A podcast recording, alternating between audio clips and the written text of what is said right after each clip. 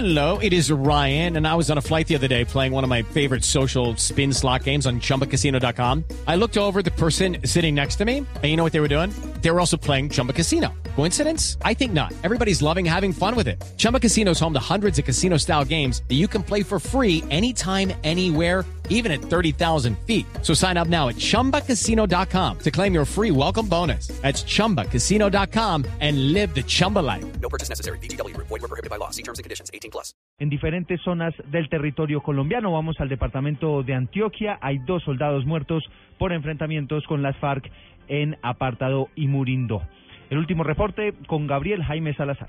Gracias, cordial saludo. Cuatro militares murieron en Antioquia y Córdoba en acciones de combate y por la caída de un rayo señalan los reportes de las fuerzas militares en estas regiones del país. En la ciudad de Bucaramanga, departamento de Santander y en Ibagué, Tolima, fueron sepultados los soldados Andrés Meléndez Bello y Ariel Aroca Morales, quienes perecieron a causa de un rayo en Puerto Libertador, departamento de Córdoba.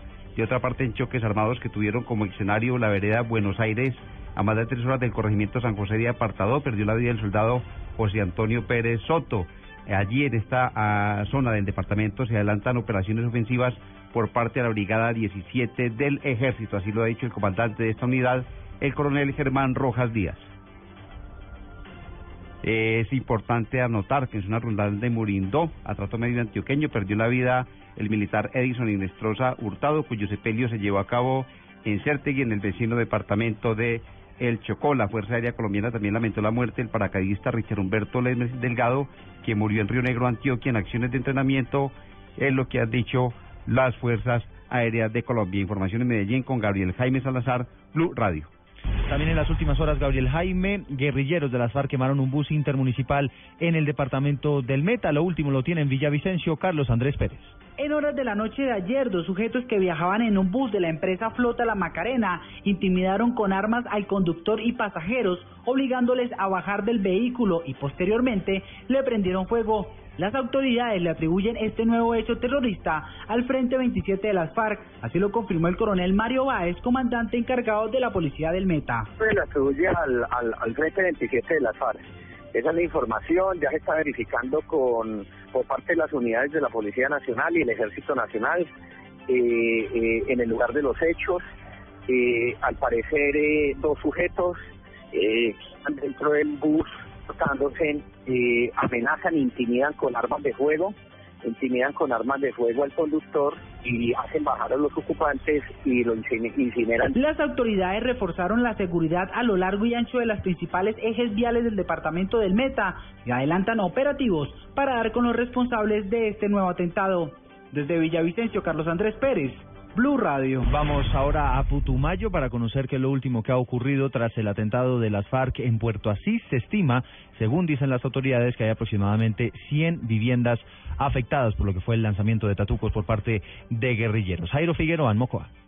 Según el balance de la alcaldía de Puerto Asís, la explosión de cinco de los 11 cilindros lanzados desde un camión que quedó hecho pedazos fueron 100 las familias afectadas por la onda expansiva. Rodrigo Balanta, habitante del barrio El Jardín de Puerto Asís, dijo que el susto fue tremendo. Muchas casas fueron de vidrios quebrados. El alcalde Ricardo Urbano presidió un consejo de seguridad y anunció medidas. Se ha pedido el apoyo con nuevo pie de fuerza del ejército y policía que permita mantener eh, la seguridad en nuestro casco urbano y también en la parte rural. Ante la arremetida de la FARC que levantó la tregua, el gobernador Jimmy Díaz hizo una inquietante propuesta. Pedimos, con el respeto que se merece la institución, que nos regalen un espacio o que ojalá se invite a la mesa a sesionar en diferentes partes del país para que se conozca de una manera más directa la realidad que está viviendo la nación. Varios de los tatucos que no explotaron fueron desactivados de manera controlada. Jairo Figueroa, Blue Radio. Siete de la mañana, siete minutos. Gracias, Jairo. Y la comunidad del Mango en el municipio de Argelia, en Cauca, aún no acepta la propuesta para que la estación de policía sea reubicada. La fuerza pública permanece en la zona en medio de un ambiente creciente de tensión. Esto tras la llegada nuevamente de uniformados a esa zona del territorio colombiano. Vamos al lugar, allí se encuentra el enviado especial de Blue Radio, Freddy Calvache. Hola, muy buenos días. Pues los uniformados pasaron la primera noche luego de ser expulsados el pasado martes por la comunidad del Mango en un lote que está asignado para la construcción de un colegio. El coronel Ramiro Iván Pérez hizo un llamado a la comunidad para que se eviten agresiones y disputas entre las partes. Estamos aquí por mandato constitucional, por orden de nuestro director general, en cumplimiento de un deber legal. Sin embargo, la comunidad ha sido enfática en recalcarle a la policía que la presencia de ellos en el casco urbano representa un riesgo para su integridad. La comunidad no quiso firmar ningún acuerdo, entonces eh, lo que quedó pactado en el, en el acta es que la policía se va a posesionar en un lote que es del colegio por 15 días. En 15 días eh, ellos dijeron que, que ellos mismos iban a buscar el lote para la estación de policía. En las próximas horas se realizará una marcha de- por las calles de esta población para pedir por la paz del territorio y del país. En Popayán, Freddy Calvache, Blue Radio.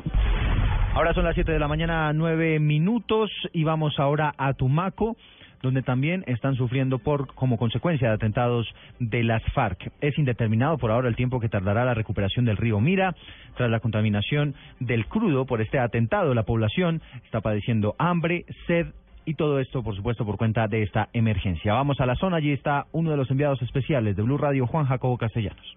Hola, muy buenos días. Desde el aire se ve como los trabajadores de Ecopetrol en compañía de centenares de habitantes de la ribera del Mira intentan contener y recoger el petróleo derramado por cuenta del atentado de las FARC. Es una capa de unos 8 centímetros de espesor que baja a lo largo de 100 kilómetros del río Mira. Con los guardacostas de la Armada llegamos hasta una de las barreras de contención. El panorama es desolador. Con balde se recoge el petróleo. En medio de esta tarea que se prolonga entre las 5 de la mañana y las 6 de la tarde, aparecen los pescados muertos. Dicen en la zona que no hay comida ni agua para la gente. Que la gente ya se está muriendo de hambre por falta de la necesidad del agua. Ya no puede tomar agua nadie. Porque la gente ya no toma el agua porque se envenena. Se envenenan los niños, se envenenan los viejos. Lo que más dificulta los trabajos de recoger el petróleo es la corriente del Mira, que se ha llevado por delante las más de 15 barreras instaladas en el río para detener el hidrocarburo. Para la Armada, lo hecho por las FARC es un delito de lesa humanidad.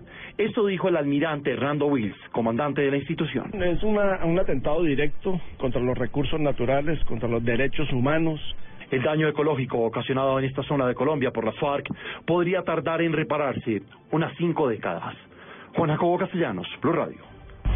7 de la mañana, 10 eh, minutos, Juan Jacobo, gracias. Y otros que están sufriendo por la falta de agua están en la Alta Guajira. Hace varios años que no llueve y conseguir algo de agua para el sustento diario se convierte en toda una odisea.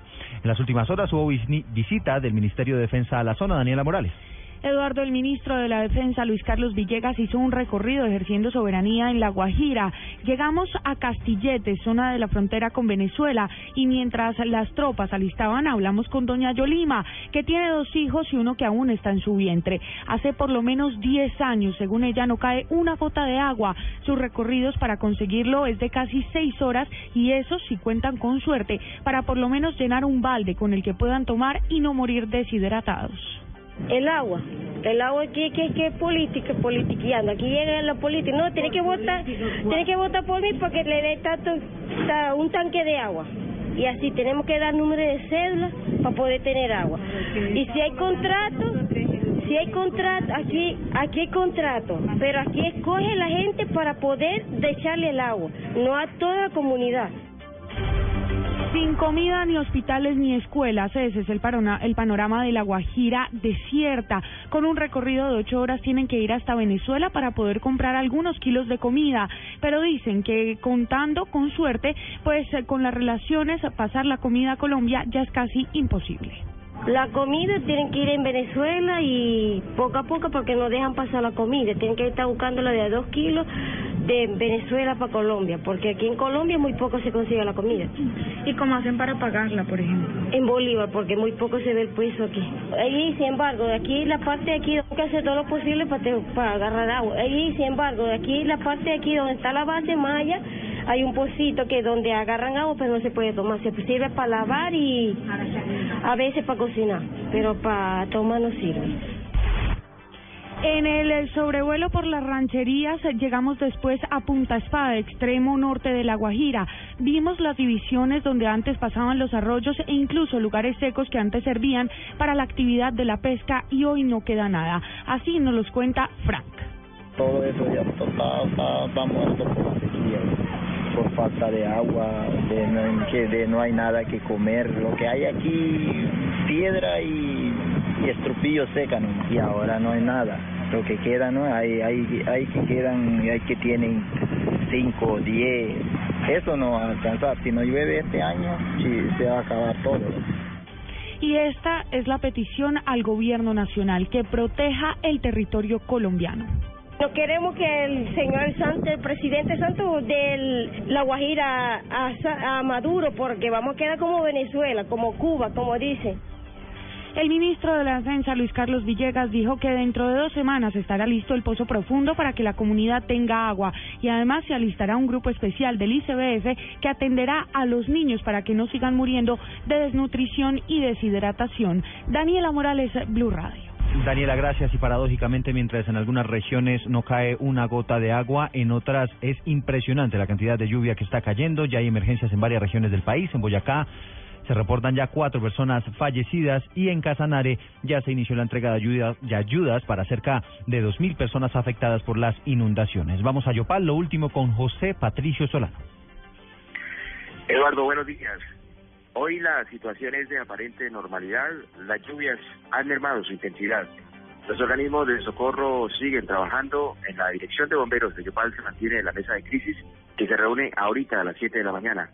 Ayer llegaron, como usted dijo, las primeras ayudas por parte de la Dirección de Gestión del Riesgo del Gobierno Nacional, que consisten en raciones alimenticias para los afectados. La recolección de censos continúa, 2.000 familias afectadas en el departamento, 800 en el municipio de Yopal. 15 municipios tienen decretos de calamidad pública que han dado a conocer las autoridades para poder atender esta emergencia. Anoche las autoridades evacuaban varias familias aún aquí cerca de la ciudad de Yopal por riesgos con los niveles del río Sur. Las recomendaciones a los ribereños para que se trasladen a las partes altas continúan y las alertas por parte de las autoridades de socorro se mantienen. Hoy es solidaria la ciudad de Yopal. En la sede de bomberos se recogen las ayudas de los capitalinos para ayudar a estas familias que resultaron afectadas producto del invierno, pero la atención de las autoridades se mantiene en estos momentos en todo el departamento de Casanare. José Patricio Solano, Blue Radio. También hay dificultades en el norte de Santander, donde hay varios municipios incomunicados y en Cundinamarca sigue siendo muy complicada la situación en municipios cercanos a la capital del país por el desbordamiento del río Bogotá. ¿Cuál es la situación a esta hora? Jorge Eduardo Morales. Después de haber emitido el viernes una alerta roja para varios municipios de Cundinamarca por el crecimiento del nivel del río Bogotá como consecuencia de las precipitaciones que se han presentado en los últimos días, las inundaciones ya se han hecho presentes en algunas zonas del departamento. Chocontá empezó a presentar inundaciones en algunas vías desde hace aproximadamente 48 horas y el último reporte afirmó que hay más de 300 hectáreas de zonas rurales inundadas. En Suezca las autoridades han reportado 160 hectáreas inundadas, así como dificultades para la comunicación entre algunas vías cercanas. Sin embargo, Néstor Franco, director general de la CAR, afirmó que por ahora los habitantes de algunas zonas de Bogotá cercanas a la cuenca media del río, como Fontibón, Engativá y Suba, pueden estar totalmente tranquilos. Jorge Eduardo Morales, Blue Radio. 7 de la mañana, 16 minutos. Jorge, gracias. Vamos a cambiar de tema. Vamos a Cali, donde en las últimas horas hubo varios hechos de orden público en el Valle del Cauca. Uno de los casos tiene que ver con una agresión entre hinchas del fútbol. Carolina Tascón. Eduardo, buenos días. Juan David Moreno pudo finalmente contar a las autoridades los hechos en los que resultó con graves heridas en su cuello con arma blanca. A sus padres le habían informado que se trataba de un nuevo hecho por intolerancia de hinchas de fútbol, pero Javier Antonio Moreno no comprendía por qué su hijo fue atacado si salió de la casa con la camiseta de la selección Colombia. Se salió una, una gallada grande, entre 15 20 personas y lo atacaron a él. Y se fueron todo encima de él porque él se había terminado, se había quitado aquí la camiseta de la selección Colombia y curiosamente le dio por ponerse la del Cali. Y resulta que le salió una gente, parece ser las informaciones que eran barras de la América y lo agredieron. Gracias al señor no lo mataron, uno por un lado y los otros por el otro lado. Dicen que le fueron de 15 a 20 personas encima de él todos. El joven músico e ingeniero de sistemas de 22 años ya salió de cuidados intensivos y ahora sus padres colaboran con las autoridades para que se dé captura a los agresores. En otras noticias, en Palmira resultaron heridas seis personas, dos mujeres entre los lesionados, cuando en el barrio 7 de agosto irrumpieron hombres armados en tres motocicletas y dispararon indiscriminadamente. Las autoridades investigan los hechos. Desde Cali, Carolina Tascón, Blue Radio. Ahora son las 7 de la mañana, 17 minutos. Vamos a Barranquilla. Allí las autoridades están ofreciendo 5 millones de pesos de recompensa por información de que permita la detención de quien apuñaló a un sacerdote que está en estos momentos gravemente herido. Diana Comas. Buenos días, Eduardo. Por la agresión con un cuchillo en la que el párroco Mario Álvarez Balbín resultó con una herida en su cuello que le comprometió la tráquea y el esófago, el subcomandante de la Policía Metropolitana, coronel Edgar Muñoz, ofrece 5 millones de pesos de recompensa a quien dé información sobre quién lo agredió, además con un arma contundente en la cabeza. Eh, estamos haciendo una invitación formal a la comunidad a brindar la información, a brindar aquellos datos que conozcan sobre los hechos, que nos permitan identificar responsables, que nos permitan adelantar la acción investigativa. En ese sentido estamos eh, implementando una recompensa de hasta 5 millones de pesos a quienes puedan brindar esta información y poder obtener los resultados por parte de esa labor de nuestro componente de policía judicial. El sacerdote de la iglesia San Roque permanece en la unidad de cuidados intensivos del Hospital Barranquilla, donde fue sometido a una cirugía y está con pronóstico reservado. En Barranquilla, Diana Comas, Blue Radio. Ahora son las 7 de la mañana, 19 minutos, y volvemos a hablar de lo que dijo el ministro de la Defensa en las últimas horas. Estuvo en Castilletes, esto es en la Alta Guajira, e hizo una leve referencia, Daniela Morales, de lo que pudo ser eh, este diferendo limítrofe que hay en estos momentos con Venezuela. En la zona, Eduardo, de frontera entre el corregimiento de Castilletes, La Guajira, en el municipio de Uribia y Venezuela, el ministro de Defensa, Luis Carlos Villegas, dijo que la institucionalidad colombiana debe ser respetada y no se permitirá que quienes crean que pueden romper la ley lo hagan. Tanto la policía como la armada, como el ejército, como nuestra fuerza aérea, como nuestros infantes, tienen pleno despliegue por esta bella región capacidades para garantizar la seguridad de los colombianos guajiros, capacidades para que quienes piensan que pueden romper la constitución o la ley en esta zona de Colombia eh, se vayan desanimando eh, para cualquier amenaza, sea interna o externa. El ministro, ejerciendo soberanía, dijo que se garantizará toda la seguridad en los puntos de frontera. Daniela Morales, Blue Radio. Blue Radio, la radio de...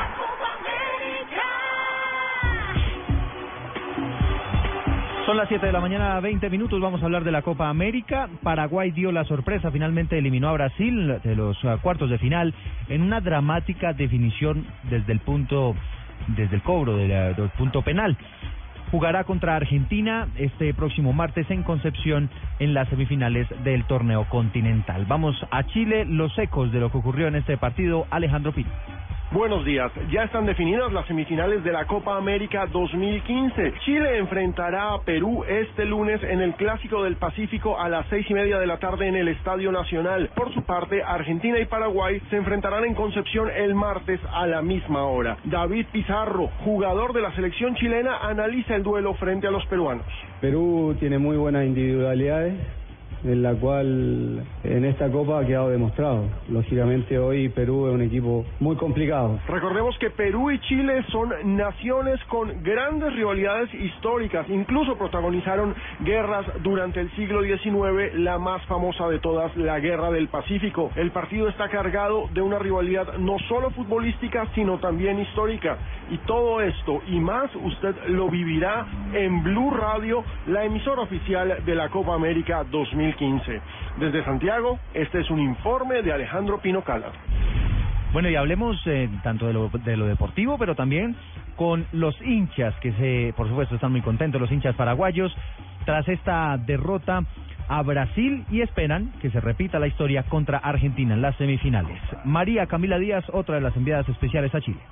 Hola, ¿qué tal? Muy buenos días. Los saludo desde Concepción, en Chile. Paraguay se clasificó a las semifinales del certamen continental, eliminando por penaltis a una Brasil con la que se igualó a un tanto en los 90 minutos. Se repitió la historia precisamente de hace cuatro años en el Estadio Único de La Plata. La mayoría de chilenos que llegaron al Estadio Ester Roa acá de Concepción apoyaron a la selección de Paraguay. Tenemos mucha fe en que mm, juguemos Chile con Paraguay en las semifinales, o sea, que ojalá salga eliminado Argentina, ya que siempre han sido ellos. Y ya salió, ya salió uno de los grandes que fue Brasil. Me gustó el partido, pero mis candidatos era Colombia con Chile en la final. Pero bueno, no se pudo. Pero no, bien el partido entretenido y Paraguay no se lo merece. Sí, todo el rato. Bueno, no, estuvo bueno el partido. Bueno, bueno, no, eh, Paraguay sobrepasó a Brasil en todos los, los ámbitos del fútbol. Pero no, bueno, bueno Por supuesto, muy, muy agradable la gente de Paraguay, así que muy, muy contento que le haya bien. Los seguidores de Brasil, por su parte, quedaron bastante aburridos con lo que vieron en los 90 minutos por parte de su selección. No, pero no es solamente suerte. Brasil no está jugando bien. Brasil no jugó bien la, la, la Copa América. Primer partido muy mal, segundo un poco más, el tercero un poquito y tener mucho problema. La eliminatoria empieza ahora en noviembre, octubre, noviembre y tenemos que cambiar muchas cosas en Brasil. ¿Cómo que, qué crees? Los jugadores jóvenes están, están muy jóvenes de Brasil y yo creo que tenemos que tener una ley para cambiar un poco las cosas en Brasil porque realmente las cosas están muy difíciles y si no arreglamos eso vamos a tener problemas. Paraguay enfrentará a Argentina el próximo martes por la segunda semifinal de la Copa América en busca de un cupo para la gran final de Chile 2015. Desde Concepción, María Camila Díaz, a Blue Radio.